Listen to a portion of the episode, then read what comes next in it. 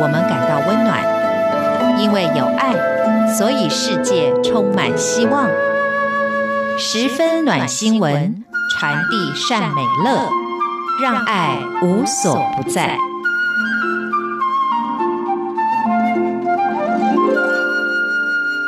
亲爱的朋友，你好，欢迎收听十分暖新闻。有人说，台湾最美的风景是人，这句话说的一点都不错。今天先要来告诉大家的这一则暖新闻，就是关于台湾温暖的人情味的消息。有位马来西亚非常富有的华侨，他在台北市的金华街有一栋房子。其实他对于台北已经非常熟悉了，但是呢，他很喜欢在街头假装自己迷路。为什么呢？就是希望能够享受被台湾人亲切带路，而且跟他聊天的快乐。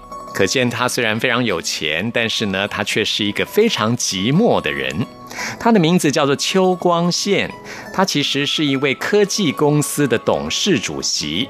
他的工厂呢就在台湾的桃园，啊，这里呢生产 5G 这种无线网络的通讯零件设备，而且呢他非常的热心公益，曾经获得桃园市政府颁给他荣誉市民。这位邱光宪先生在马来西亚也是非常出名的，他在马来西亚还曾经得过拿督斯里这样子的荣誉头衔。邱光宪先生可以说是跑遍了全世界了，而在台湾呢，他非常欣赏的有两件事情。他说，第一件就是医疗品质可以说是全世界最好的。邱光宪先生这两年曾经因为受伤非常的严重，曾经因为骨折留下了相当严重的后遗症。他开刀开了八次，曾经到世界各国去拜访各个名医。他说他在美国看病的时候呢，虽然觉得医疗品质不错，但是呢，医生永远都在忙。而在马来西亚跟英国也是一样，虽然有公费医疗的制度。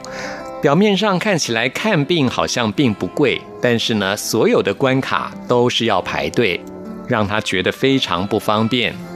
所以呢，他就以国际医疗的方式到台湾的长庚医院自费就医，费用不多就可以享受到高品质的医疗服务。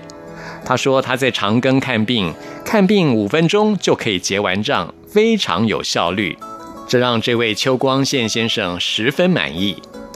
另外一件他欣赏台湾的事情呢，就是已经发展成他个人喜好，而且是很特殊的一种喜好的。我们刚刚在节目一开始提到的，跟在台北街头的陌生人问路这件事情，这是他非常欣赏的第二件事情。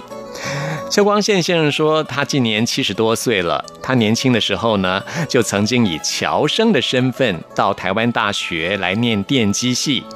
像是林百里啊，还有李坤耀这些科技企业家都是他的同学。这几十年来，他经常来往于马来西亚跟台湾，在金华街也买了房子。他其实真的对台北非常熟悉了，但是呢，他就是喜欢在街头问陌生人啊，请他们带路，并且跟他们聊天。邱光宪说，台湾人真的很友善。他虽然路很熟，在街头假装迷路，跟路人随机的问路。当台北街头的陌生人向他指点怎么样走的时候呢，他就仗着自己年纪大，坚称说他听不懂这些路人的指引，甚至呢被质疑说，你国语说得这么好，为什么会听不懂呢？啊，他也会泰然自若地坚称自己是个老华侨，他还是不懂怎么去。那么邱光宪就说啊，几乎是百分之百的成功率啊，这些被问路的台北的陌生人都会亲自带他去目弟弟。邱光宪就说，他最常问路的地方就是年轻人最喜欢聚集的西门町啦，还有在忠孝东路这些地方。啊，他用这个方式来问路啊，已经超过一百次了。他甚至很乐意的跟大家来分享，最容易得到陌生人帮助带去目的地的地方是哪里呢？他说啊，就是去寺庙的附近问路。他说，可能是宗教让人心更加柔软的关系。邱先生他透露说，台湾人真的很友善、很温暖，他很享受被带路的时候跟陌生人聊天的那种单纯的快乐。有时候呢，他还会请带路的人一起去吃饭。他说啊，真的是台湾最美的风景就是人。不过呢，说着说着，邱光宪他也忍不住叹口气说，在他这个老华侨眼中，台湾的种种十分之九都是美好的。唯一的十分之一不好的就是政治。他说，因为政治使得教育、经济甚至医疗都被拖累了，实在是很遗憾。而说到关于政治呢，其实也有关于政治的暖新闻要告诉大家，那就是行政院长苏贞昌先生，他在前一阵子到台湾中部的南投的草屯去视察一个叫做前瞻基础建设。乌溪鸟嘴潭人工湖工程计划，苏贞昌先生表示，鸟嘴潭人工湖保留了天然资源，而且有助于生态。如果成功的话呢，可以提供其他类似的建设参考。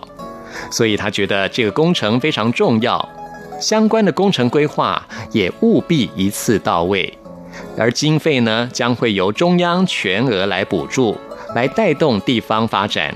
针对受到工程影响的当地居民，也请经济部全力协助从宽、从优、从速来办理救济跟农保。苏院长指出，人工湖新建规划可以纳入观光游憩的功能，并且可以美化景观、吸引人潮，来带动地方观光发展。同时，周边道路跟交通也要一并的改善哦，这样子整体工程进度跟品质才能够又快又好。苏院长还进一步表示，因为鸟嘴潭人工湖是行水区。相关的堤防，还有拦水坝，还有河眼的工程，也要整体的来施作，并且预留雨季的时候民众通行跟休憩的空间，真的是太有心了啊！如果规划开放低度的观光，在不妨害行水断面的前提之下，也应该盖个停车场，这些公共设施做这些规划来方便民众，真的是想得太周到了。而苏院长也强调，现在呀，雨季快要到喽，所以呢，河道啊、水边工程也会受到汛期的影响。他也请集中各方的力量来共同努力，务必要把伤害降到最低。